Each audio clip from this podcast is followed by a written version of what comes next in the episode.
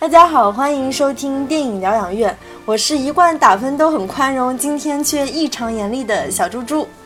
我是虽然不是姜文的这个粉丝，但是今天就是变成姜吹的石头姐。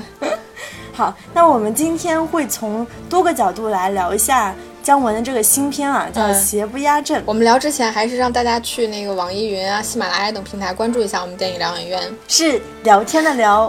好，那我们今天来聊《邪不压正》吗。嗯，那我要先说说，就是我只能打四分啊，不能再多。这期就是我们俩要撕逼撕逼的，对，这是我做电影疗养院以来其实打出的是最低分，嗯因为对我来说就是观感是很差的，简直就是不知所云。那我觉得要说很多优点的部分，其实也是缺点的部分，可能就是说成也在那里，败也在那里吧。嗯首先，我觉得彭于晏的颜值和肉体算是优点，但是不新鲜，因为你知道彭于晏这几年卖肉的人设让我有点审美疲劳。再美好的肉体，如果没有一以贯之的人设和人物动机支撑，我觉得是没味道的。那同样的问题也出现在许晴身上，比如说你说她刚从那个冯小刚的老炮里面开始露胸，走的是那种成熟性感的路线，这部电影就如出一辙。但具体的，我们可以之后在聊人物里面继续吐槽。对我你说了，你觉得这部电影观感开观感差？我觉得我们我有一种我们俩其实这这次看的好像不是一部电影的感觉。我觉得就是姜文本来就不是一个类型片的导演吧。嗯，我我我要在这之前说，我会给这部片子打大概七点五分。嗯，而且这个对对对，而且这个是我在我看了两遍之后很慎重，我觉得它仍然值得七点五分。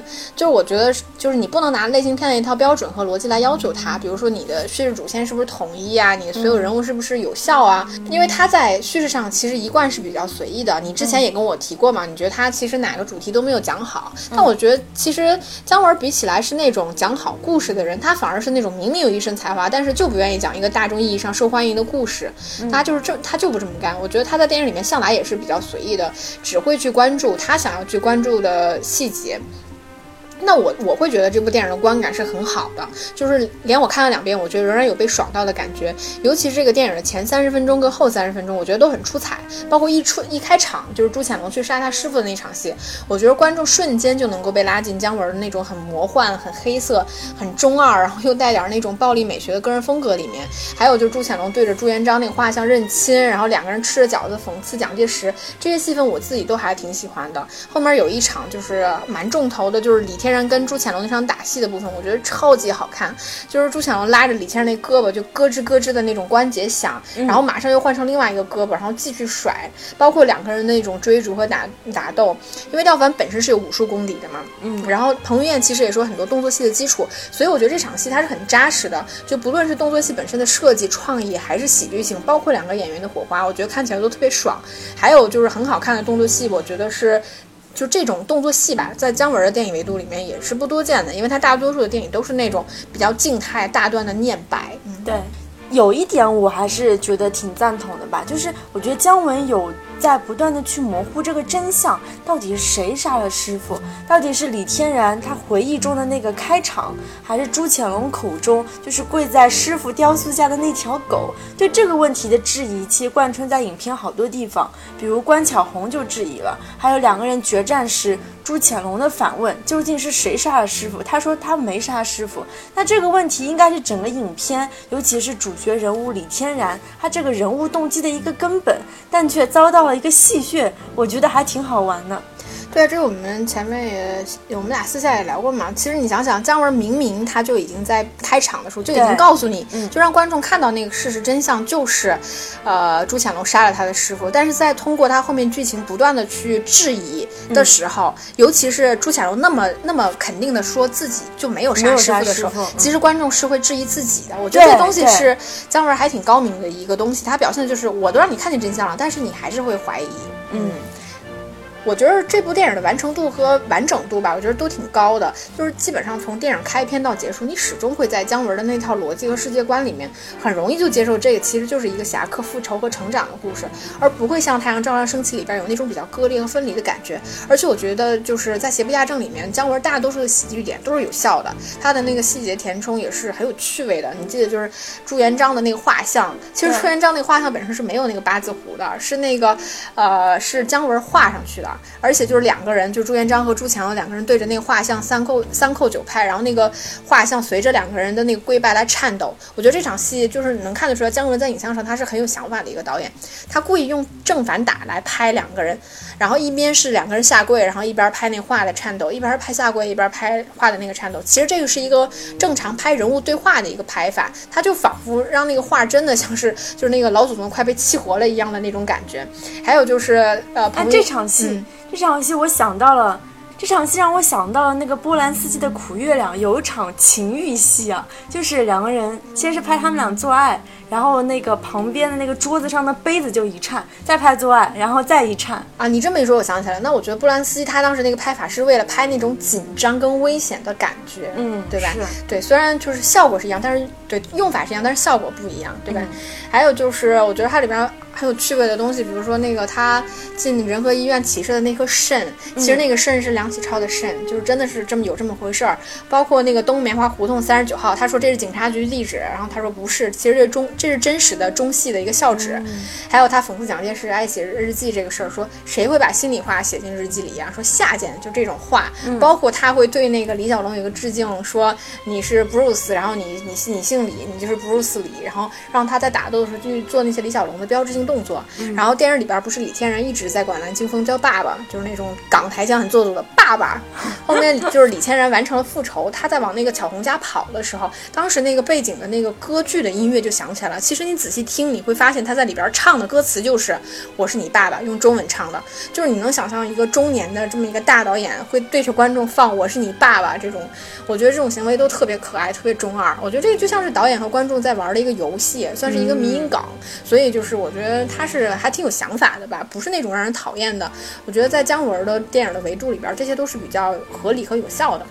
再补充一个，你刚刚说的就是算姜文比较独特的梗，就是。这里面他不是让那个奇葩说出道的那个史航老师演了京城第一影评人太监魏公公啊，不看片就能评，是不是？你当时感觉自己被刺伤了？对，差不多是因为想到之前呃姜文的一个采访当中说啊，说影评人评电影就像太监谈做爱，但是没想到他这次真拍了出来啊。嗯。这个事情，我我第一遍看的时候其实也挺反感，到第二遍的时候，其实我自我反思了一下，我觉得其实你想想，影评这个工作的就是内容，就是其实你每天就是在点评别人的片子拍的怎么怎么样。那当别人在他自己的工作维度里边点评了你们的时候，你就是你其实也还是应该抱着比较宽容的心态接受这件事情。嗯，然后还有像我前前面提到的吧，我觉得邪不压正，它的细节还是很考究的，包括那个日本人进广安门的时候，他俯拍日本人军队那个脚。他都是内八字，他连这种东西都想到了，就是这种东西，包括他一师傅一家那个死法，其实你你记得吗？就是他的师傅还有年轻的时候的那个李天然，他们其实都是被枪杀。对。然后他的师母和师姐两个人是被刀杀的嘛？然后对照到后面的时候，然后朱显龙和根本一郎死的时候，其实朱显龙也是被枪杀，然后根本是被刀抹了脖子。我觉得姜文会把这些细节都考虑到。还有那个根本那个书屋，他其实第一次出现的时候，他镜头一晃而过，其实就是那个瘾君子。去啊，被打针的时候，其实露出过那个地方，然后那个后面根本就一边在这儿讲孔子，一边卖鸦片这种设计，我觉得你可以说他是在讽刺日本人，然后你也可以说这种精神鸦片，其实它跟鸦片是一样控制人心的。我觉得姜文还是有一定的水平跟层次的，不是那种就是很烂大街啊、很低级趣味的梗。嗯嗯，那这里其实我有跟你不一样的想法，我整个片的感受会觉得是。很亢奋热闹，但背后是空洞的，然后也是有种高开低走的颓势，就像我们刚才说的那个开场啊，三种不同的方式杀人，三枪击毙了那师傅，树切了师娘，砍头了师姐，拍得很尽兴很嗨，但是就是因为开头气势特别高吧，后面其实有呈现疲态，对比下来我会自己觉得不尽兴吧。刚刚我们有说了，拍了很多嗨的片段。就是其实这些片段对于主题和影片节奏的推进本身是没有帮助的。但我并不是说这些东西不能拍，这毕竟是姜文的特色嘛，一种所谓的后现代主义的拼贴感。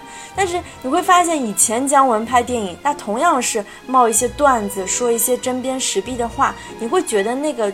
句句都是打在靶子上，打得挺好。但现在姜文就有点感觉是那种见谁都要喷的那种喷子，像枪在乱扫，扫完了结果啥都没有，主题不明确，故事没讲好。我觉得就是热闹的空洞。完了完了，这期姜文吹要给你掰一下。我我会觉得他这批他这部电影其实表达的非常完整了，就是也许站在一个比较就是呃分解这部电影的角度来看，你会觉得说它其实好像包括叙事啊，什么摄影风格会不会有一些差异？但我觉得你从一个整体来看的话，它其实的是很完整的。我觉得它给你呈现的东西是很完整。你也许觉得说他他说出来的话发出来的梗没有戳中靶心，但我觉得你其实放在一起组合。看，我觉得它是完整的，嗯，对吧？那我我要再说一个例子。一定要佐证我对姜文的不满，就是所谓想象力的部分啊。就是你看整个电影，它其实有分为屋顶的世界跟屋下的世界。那屋顶的世界的确是通过老北京那砖砖瓦砾呀，什么各色的横梁、郁郁葱葱的树木构建起来的，跟我们通常认知中的北京或者是当时的北平，其实是非常有新鲜感和想象力的。你看彭于晏在上面各种冲浪呀、蹦床呀、跑酷啊，来去自如。然后他还带着那个关巧红一起翻牌楼啊，我就想起了当年《阳光灿烂的日子》中的那个马小军，也是那样来去自如。我们可以理解为屋顶的那个世界就是李天然他少年情怀的世界，也可以是他跟关巧红两个人那种儿女情长的世界。但是，一直到李天然跟朱潜龙打斗的那场戏，也打到屋顶上去了，我觉得就破坏了之前营造的那种意境啊。你看影片整个后半部分场景构建，在屋顶的部分太多了，就有些失衡。我甚至怀疑是不是预算的问题啊？以前姜文的电影场景构建其实是一个非常重要的部分，无论是一步之遥里面那个选美的大剧院，还是说抽完大烟后舒淇和姜文各种驰骋的那片田园，还有那个月球那样滚下来。这些场景其实都是很美的，包括像《太阳照常升起》里面那个云南边境的那个山村景色，让子弹飞中的鹅城风貌，这些场景都是为人物、为主题服务的。但邪不压正，他对于北平的构建就有些飘和弱了。他把北平放在整个屋顶上，你这是要怎样？对，首先就是你说屋顶这个部分，我是认同的。我觉得其实这个也是拍的不好的。但是你后面提到说那个，呃，朱潜龙跟那个李天然那场打斗戏，你觉得是破坏了整个屋顶的但是其实你这么想啊，如果说屋顶是他整个一个，因为你知道他在上面都是很恣意的，就很开心的那个状态。但是你说那个如果是他的一个理想状态或者比较开心状态，那他地下如果是一个比较现实的状态，你也可以算是说他整个理想跟现实就是怎么说，现实打破了一个理想，或者是他必须要。回归到现实，我觉得也可以从这个层面去解读。但我老觉得这么去解读姜文都是有一种强行解读的感觉。但我认为你你我认同你说的，他那个整个屋顶拍的不好。但我的觉得是他的场景其实太飘了，就是因为其实他拍了太多，像你说拍了太多在那个什么四合院。房顶喷奔跑的新闻，我们知道这个其实它是实景是搭在那个云南的，然后但你这么一拍，你就会觉得当时整个北平它其实被架空了，对的，以至于他说这个是他的北洋三部曲。那我觉得其实，嗯，除了那个年代的符号，比如说像房顶啊这种东西，你其实是无法获得太多这种年代的真实感。还有，我觉得缺点，我当然也认为是有了。还有，我觉得他在叙事上面处理的其实是有点随便的。像你说潘公公讽刺影评人这段，就就是我哪怕抛却自己的一个喜好，我觉得这个是导演纯个人趣味性的一个东西。你说他这个角色，包括他的这些对话啊、场景，其实对整个故事是没有任何帮助的，对对吧？还有就是彭于晏在钟楼那段戏，其实你是不太容易理解他在干嘛的。比如说，你不把李天然藏在这个那个钟楼里边，你藏在什么山上洞里边，这有什么差别？吗？我在我我在猜，我觉得他可能是想呼应这个这个电影《Hidden Man》，Hidden Man 啊，Hidden Man，嗯，对，那种隐士隐侠的感觉，就是张北海那个原著嘛，嗯，他其实有点像那个呃《巴黎圣母院》里面那个阿西莫多，对对对，然后就是他们在钟楼那段戏，但我我会觉得说它其实不太有效的，这个场景让我觉得不太不太有作用吧，嗯。嗯，还有就是姜文被圈禁那场。那那场戏，就是整个那一段叙事，我觉得都是有点弱的。比如他被圈禁啊，然后被关在那个小黑屋里边，然后再被吊打这种信息，我觉得其实对于这个角色和故事叙事来说，我觉得是比较弱的。嗯嗯，钟楼了。你说的那个钟楼，我在想是不是为了对应就是屋顶这个屋顶的世界来说，因为他们就像是平行的一个世界，所以他就还是为了站在那个视角上去拍屋顶。对对。就还是挺挺空的，我觉得。哎，不对，我这期是姜文吹，我要坚定我自己的立场。对，那我们再来聊聊，就是这部电影的主题啊，《邪不压正》，它到底在讲什么？那这里面，既然你是那个姜文吹，那就要本期是姜文吹，本期是姜文吹的石头姐要给我们来解疑打惑啊。首先，我们可以抛出几个关键词，它是个人复仇呢？还是民族大义呢？还是说个人命运在国家命运下的转折呢？我自己觉得都没讲清楚。我们先来捋一下这个逻辑啊，蓝清风。他说，他养了李天然跟他的美国爸爸十五年，是为了一个大计，就是要把李天然给朱潜龙，然后朱潜龙把根本的人头给他。按照这个逻辑呢，蓝清风想杀的是根本这个日本人，他服的是朱潜龙，所以才有了那个送朱元璋的话给他，想一起反清复明的梗。那李天然对他而言就是一个牺牲的工具，可是故事走向并非如此啊，他。为什么要把那个李天然藏在那个钟楼里？然后又说战争爆发以后，他可以大杀大开杀戒。那蓝青峰是从什么时候决定不服朱天龙的？他从什么时候决定不牺牲李天然的？石头姐，你觉得这个转折点在哪里？我有点没看懂。如果你说就是明白无疑的转折点，我觉得就一场戏吧，就是车里边那场戏，他边哭边在那说什么。对于我们俩这种关系来说，我们俩见的次数太多了，我觉得可能也就是那一场戏。但是对于那个什么，我觉得对于姜文来说的话，可能就是当。那个蓝青风这个角色，他其实并不是一个主线，他其实只是一个辅助线的时候，对于这个人物的转变或者是一个变化什么，我觉得其实他就不是很 care。他对于我觉得姜文对于他以往所有电影的配角都是很粗暴的，他只是很怜爱偏爱他的主角。你可以想一想，真的，回头我们聊到女性的时候，我会再聊到这个东西。嗯。然后就是你说到就是电影的主题嘛，因为其实我跟我身边的朋友也聊，大家都觉得这部片子好像不太清楚看得懂什么。但其实有个很简单的办法，我觉得就是你只要拉拉住这个电影的主线，就是那个。啊，李天然这个角色，其实你就知道他在讲什么。我就像我前面讲的，他其实就是在讲一个青年侠士的成长。就是不论电影怎么岔开吧，我觉得既然李天然贯穿了李天然这个角色，他贯穿了整个故事的主线，那其实电影想要表达的是他的一种成长。包括里面提到说他以前是有 PTSD 的嘛，包括他一直围着朱潜龙那波人转，各种耍那种小聪明，但是他从来不敢真正的去复仇。然后以至于他后面真正实现了自己的复仇的时候，然后他把那个朱潜龙和根本两个角色杀了，也算是他真的完成了自己的一个一个一个。夙愿吧，实现了一个真正的成长。嗯，包括还有就是，我觉得还有一个很清晰的东西，就是姜文在这个电影里面一直做，他其实就是有故意去模糊真实和谎言。对，很明显。对。我听说啊，姜文在拍这个片的时候，由于没有强有力、有话语权的编剧啊，他到了现场就是临时改脚本、临时改台词，可能会造成这种叙事上的断裂感。我并非不喜欢断裂感，因为我觉得这是一个很高级的东西。如果运用的好的话，你看法国电影什么，去年在马里昂巴德那多断裂，多拍得多好，对吧？对对，但是人家那种割裂，它本身就是一种风格。对，嗯，但是姜文这个片就有种。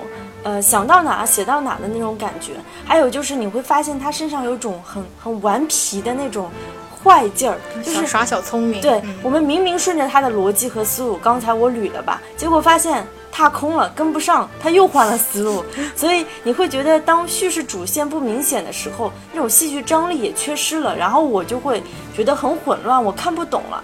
比如说那个他们明明约好那个什么十二点三刻在哪个城楼见来着，做了大量铺垫。那个唐小姐又去通知那个巧红，蓝清风又从那个小小黑屋逃出来，又去接那个李天然，结果一路聊聊完哭完，李天然就放走了，就感觉完全他把观众给耍了。对，但是姜文本来他就不是一个类型片的导演，对吗？他他要做的就是一直特别反类型、反套路，不就是我前边虽然铺垫了那么多，但是我愿意扔就扔，我愿意改就改，我不管你们观众怎么想。我觉得他就是像你说的，他就是很耍小聪明，嗯，就是这种很调皮的导演吧。嗯，那我们现在来聊聊人物，两个女性角色以及李天然和蓝青风。嗯，就是嗯嗯，最重头的这个巧红，你你喜欢这个角色吗？不能说喜欢吧，因为我觉得她又是一个白莲花的角色啊，就是周韵演的，明明是一个苦大仇深的女子，但却拍的那么清新脱俗，而且她是李天然真正的引路者。嗯。那看来这一期就是我们这个姜文黑和姜文吹也有了一个共识。其实我也不喜欢巧红这个角色，我觉得不知道是不是姜文出于对他老婆那种很深切的爱，嗯，每次巧红一跟李千人在一起的时候，就要出现那种很抒情的音乐，一定是伴随着巧红来的，就是烘托这段感情很美好、很梦幻。但我觉得这个角色本身其实是有点打乱了整个电影的调性。其实这巧红这个角色算是电影里边唯一一个不飘不中二的一个角色，就是一个最正常的角色，但是也导致这个角色其实是很 boring。因为你本身整个电影就是很中二的嘛，然后其实像你说的，我觉得这个巧红这角色她其实是很假圣母的，因为我们看电影的时候也会发现，这个角色不论就是导演说怎么去崇拜啊，怎么养他呀，但其实他还是会经常用言语去煽动李天然去复仇、去杀人。嗯，那你也可以说这个角色他是本身就是带有着强烈复仇信念的这么一个人，然后你通过这样的方式来自圆其说。但是我觉得如果你按照这个逻辑，你再回头去看巧红这个角色，说他是人生导师啊，说。什么是启蒙者啊？说是圣母，我觉得这就很假了，对吗？嗯，包括姜文会用到两次那种以前旧电影、老电影才会用的那种淡出的拍法，就是这么拍他的老婆，就是圣母无疑啊，对，就是真圣母还是假圣母啊？真的是，嗯，还有一个揣测啊，就是巧红的丈夫应该就是蓝青峰。脑洞，我觉得这就是他玩的迷因梗，对吧？嗯嗯嗯。那有几个证据啊？一个证据就是最明显的一个，就是他说，呃，蓝清风说我原来有两个儿子，一个是死在了就什么在广州被军阀打死了，一个是跟日本人死在了上海。然后后边那个巧红她也说过，她跟第一任丈夫有两个儿子。这种对对。另外一个比较明显的证据就是她不断的去跟那个李天然说，我知道你在哪里，我能在哪找到你。他为什么能知道李天然在哪儿呢？因为就很可能就是这个巧红也是跟那个地下组织有关系，再加地下组织吧？呃，地下组织是地下组织没错，是地下党没错。呃，地下党。对，但是但是我觉得我是觉得说他应该是有。有暗示他能够利用，就是蓝清风那个特务系统，对对吧？对吧？再加上那个他正好跟蓝清风从来没有同框过，嗯，对吧？对，是的。其实你就回头会发现，夫妻俩根本就没有，就是有种隔空示爱的感觉。对，所以我就觉得他这个东西不是说一个绝对的真实，就是他们俩真的是夫，就是电影里边是夫妻关系。嗯，但是他就故意留了这样一个口子，让你对让我们去这样猜，嗯，大胆的揣测吧。嗯，那凤仪这个角色呢？我是不喜欢，因为你看她明明是一个从剑桥回来的知识分子女性啊，但演出来就只剩风骚，没有才情。我当时觉得许晴有点毁这个角色，我觉得应该找那个郝蕾来演吧。为什么呢？你觉得郝蕾身上有什么特质？郝蕾她既有那种风情，但同时她又是那种很很聪明的那种美。嗯。嗯，其实我跟你想法又不太一样。其实我还挺喜欢凤仪这个角色的。我觉得首先她是一个那个有年代特色符号。我们前面我们也知道嘛，就是姜文所有的人物，他其实都是一个符号象征。嗯，那我觉得许晴就是很有那个年代特色的一个符号。嗯，她其实是一个又清醒又很糊涂，然后很性感的这么一个交际花。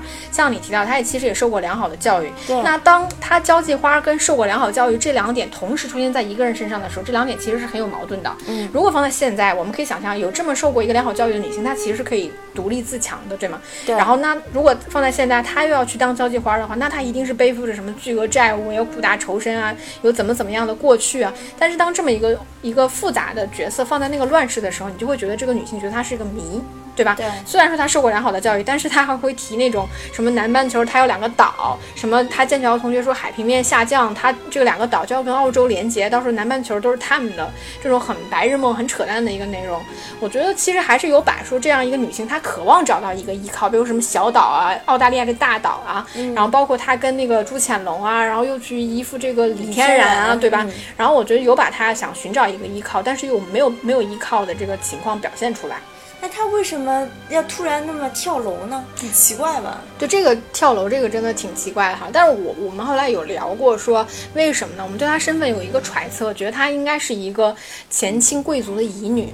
因为你可以想象，他首先是受过良好教育的，然后再加上他其实是很有钱的，他自己提过他在南半球两个岛。那我觉得有这种身份的能力的一个女人，她应该是曾经家世很好的。但是这种家庭出身的女人，她们又没有办法拥有什么独立自强，她的思想还是很老派的那种女人的想法，所以她才会去呃依附男人。但是当日本人已经攻进那个城楼的时候，其实你可以想象，作为她这样一个嗯前清的遗女的话，她其实真的是里子面子全都没了，他也没有什么，也真的是活不下去了。整个最后的独立的人格跟尊严已经全都没了，幻想也破灭了吧？嗯嗯，这里还有我特别不喜欢许晴这个角色，是因为姜文的拍法吧。其实我倒不反感他拍他的胸和屁股，我反而是不喜欢有一场戏，就是他跟那个朱潜龙啊、根本啊、蓝青峰都在那个比利时人开的酒吧里面，他会盯着他的那个下颌线和侧脸拍。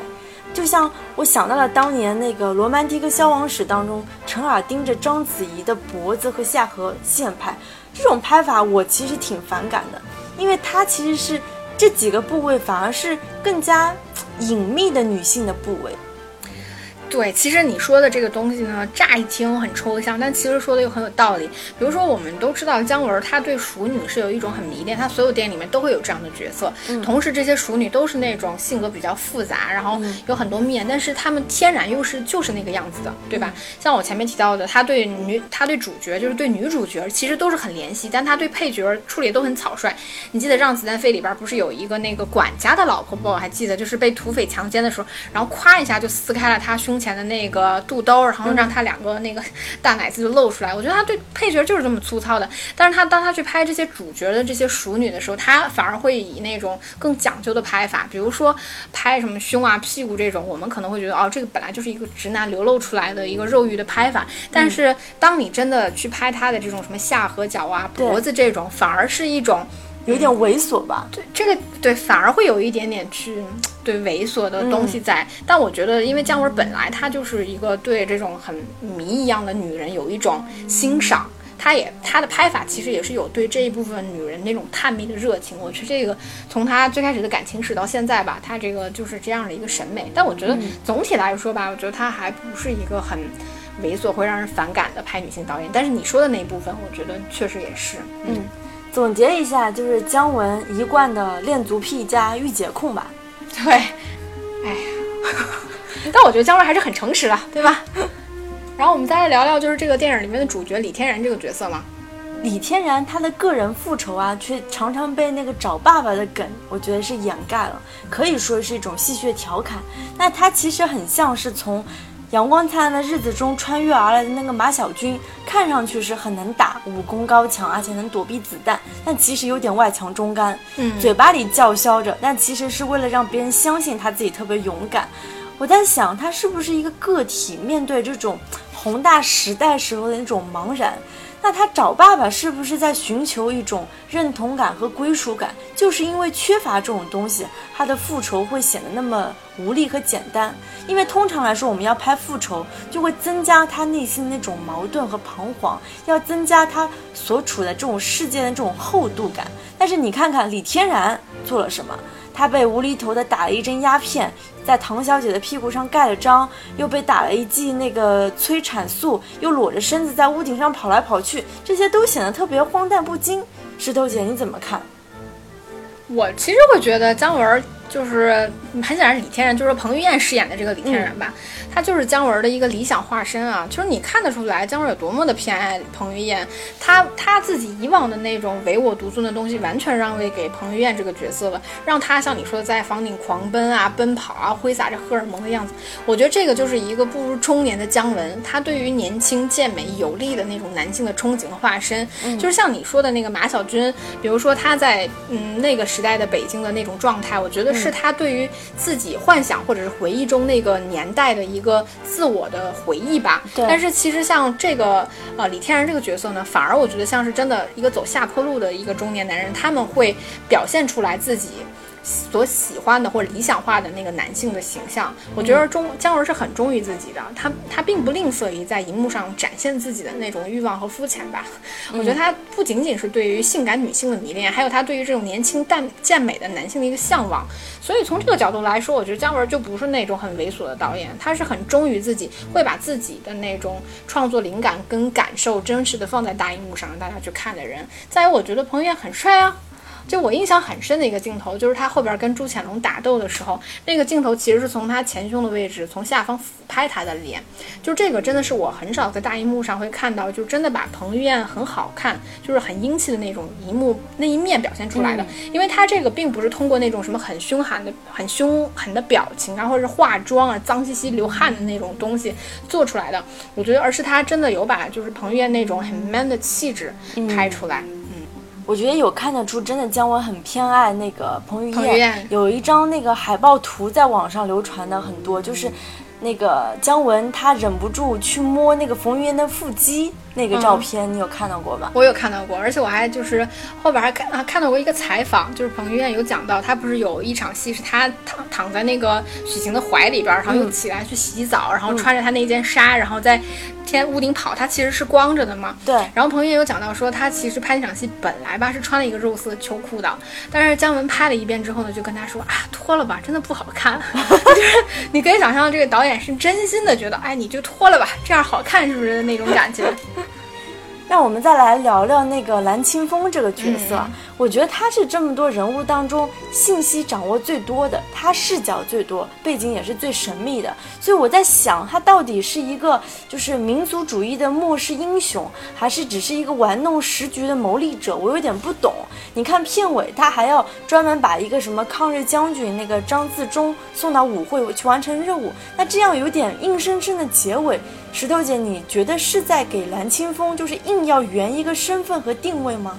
我觉得它圆肯定有圆，但它没有硬圆。它前面其实还是有铺一些梗。就是我们看电影的时候会觉得说，就是姜文演的这个蓝青峰，他其实肯定是一个大地主、大土豪，什么在北京有十几个庄子呀，什么这种。然后包括养那个李天任在美国一切的开支啊，这种。然后什么拥有黄包车夫，所有做线人这种东西，他其实是有一个军统特务背景在的。据说这个人物原型是张北海的父亲，张北海就是那个原著小说《侠隐》的一个作者，然后他的父亲张子琪为背景的。是，所以如果你这样看的话，你就知道姜文一直让彭于晏在电影里边找爸爸。然后你想想，因为李天然这个角色本身他的创造者就是张北海，对，然后他又让那个张那个李天然这个角色电影里边一直喊他爸爸，然后。就是这个这个做法其实特别调皮，而且其实也很有可能是他真的拿到这本书去做一个剧作上改编的时候，从这个事情上面获得了灵感。因为当时也有人开玩笑，就跟那个张北海说：“哎，姜文要改你的电影了，姜文要演你爸爸了。”这种东西。我而且我觉得姜文在这部电影里面就是呃让位给彭于晏这个角色，也是某种原因，也是因为小说里边儿呃，因为小说其实我们只看了一点点，就是因为李天任这个角色在里边其实也是一个人见人爱的角色。那么至少这点就是导演还保住保留了原著的一个精髓吧。因为彭于晏身上那种很孩子气啊，有点呆呆的、很帅的那种东西，其实也是很符合这个人物设定了。嗯，你看吧，这个电影一般都有两极分化的这个口碑啊。对，姜文所有的电影都有这个问题哈。所以你觉得为什么大家都觉得姜文的电影看不懂？那你像你像《邪不压正》这部电影，大家已经觉得说这个在姜文姜文电影的维度里边算是比较好理解了，嗯，但是它仍然就是很大家有很多看不懂的东西。我觉得一个是说，因为姜文的电影里面，它真的有大量的这个符号啊、意象啊，像你自己最喜欢的太阳照常升起啊这种东西，我觉得它的设计感太强了。你看他所有的台词道具都是有意图的，嗯，像他所有的人物，他都会是有一个。符号性的牵引，对吧？对，就这种东西，就是对观众理解起来，我觉得可能太吃力了。包括姜文太跳脱了，我觉得他他放出放出去的重点，他抓的细节跟观众认知里边是不一样的，对对吧？对，所以我们认为人物人物重要，那他可能觉得不重要。那我人我们觉得这个悬念重要，姜文可能觉得不重要，以至于你像你说的，他你可能跟不上他的思路，你就会觉得我靠，姜文的电影太难理解了。对，所以说姜文这部电影当中还是留有很多。就是疑点供大家去想象或者是去吐槽的。比如说，你们发现那个彭于晏，他整个后半段他都穿着那个和服。但是他其实并没有出现哪个情节是说他去呃杀了哪个日本人，他换下了那个衣服，或者是他要假冒谁都没有。包括最后说那个关巧红，他给那个彭于晏不是做了一件衣服嘛？那彭于晏他换上了那身衣服之后。他下面还穿的那个和服，我记得当时印象特别深深刻，就是我走出电影院，发现那个电影院的海报贴的也是他这个穿着和服的衣服。我一直在想，为什么姜文还要这样设计？这肯定不是一个就是偶然的，他肯定是有自己的理由吧。对，说到那个符号吧，其实《太阳照常升起》就是姜文整个玩符号学玩的特别溜的一部电影。就是我们不能单纯的认为说啊，这是一个母亲的角色，这是一个什么角色？它其实是以符号来代替人。比如说，呃，影片开头周韵演的那个疯妈的那个角色就莫名其妙消失了，或者是去世了。到影片后来就是孔维演的那个堂嫂的角色，其实他们都只是一个符号的传递，就是一个母亲形象的一个传递。嗯，就是也是这部电影最符合你的一个品味，所以你最喜欢这部电影 是。那我们最后再聊一下，就是姜文电影里面的一个不断复述的母题吧，因为好多人觉得说姜文这部电影里面还是在重复他自己，对吗？然后，但是也有一些人认为这个就是他作者性的一个自觉的呈现。嗯，我我是觉得说他肯定都有，比如说他有一些。自出于自己这种个人化喜好上的东西，比如他就是喜欢那种什么女人的胸啊、女人的屁股啊、女人的脚啊，对这种东西就是他喜欢的，所以他愿意不断的在电影去拍。我觉得这个是一个创作上的自觉，包括他那种很北京的那种幽默感。但我觉得他有一些镜头还是在自我重复，没错。比如说他刻意去拍那种房顶，然后去找他就是拍那个，你记得他们有场戏是在那个桥上面炸了以后，然后两个角色跳到水里边，然后朱潜龙一抬头就看着那个车门。从天上抛过的那种东西，这你就是《阳光灿烂日子》里边那个马小军的包，是不是？嗯，我觉得他就是有刻意去找他自己拍过的那种手法，我觉得这个是比较自我重复的一部分。还有就是姜文电影里面就是一贯的一个主题吧，嗯，我觉得肯定是政治讽刺，这个也是大家都能看到的东西。像《邪不压正》里边也是一样，他其实就是像在过家家一样去拍那个历史剧，因为我们都知道姜文是学是戏剧学院出身的，他里边不是这场里面有场戏是那个呃。蓝清风跟那个根本两个人在那喝茶，然后根本就指挥他的手下去现场演了一幕剧，说这个胜利者是如何去掩盖整个历史的。说我可以让你是好人，我也可以让你去是是坏人。他那个其实就是一个很戏剧的拍法，对吧？真的像观众坐在台下看他们表演一样。我觉得他就是以这种很戏谑的方式，很过家家、很随意的方式去拍这个舞台式的方式。对，你像那个《一步之遥》里面那个对教父的那个致敬，对吧？嗯，就是完全是。科波拉的那种那种拍法，对对对对对，嗯，我觉得。姜文真的是很喜欢科波拉拍那种风格化、个人风格化的社会题材电影。你看他这部电影里面的打光，其实你都觉得很还挺科波拉的吧？嗯嗯，还有一个姜文自己很喜欢的就是底层人，他很喜欢拍阶级这个东西，比如说去讽刺那种民粹主义啊，然后去讽刺那种集体的无意识啊，包括对暴民的那种轻蔑啊，他们的麻木、爱凑热闹、爱落井下石。我觉得这个在《让子弹飞》啊，包括那个《一步之遥》啊里边，其实都有表现过。之遥里面那个王志文，他演的那个马走日扮演的马走日，一直在问观众说：“你们想不想看？就是马走日砍人。”然后观众都特别起哄，说就要看那个砍人，对吧？这个就是一种民众的那种，就是很麻木、爱凑热闹，对对，很容易煽动的那种民粹的东西。我觉得他就是很。很会去拍这种东西，嗯，再有我觉得就是像我们前面聊到他拍人物，因为姜文的人物，像你说你觉得这部片子里面他人物塑造的不够好，就是因为他其实总是去做一些符号性的人物。它一方面又是人物群像，一方面又是符号化的人物，像邪不压正也是一样，人物代表一个国家或者是一个立场、一个时代。那你让这些人物去牵动这些整个时代性变化的时候，对于观众来说是很难理解的。再有，他也会去表现这种谁有话语权，谁其实就能够界定真实与谎言，就是正义与邪恶。我觉得这种东西，他是他所有电影里面都会去表现的东西。还有就是他对人性应该是持悲观态度的。嗯。还有就是姜文的风格，我们其实也是比较明显的，就是我们说到的北京人那种很碎嘴子的东西，还有那种冷幽默啊、暴力美学啊，然后。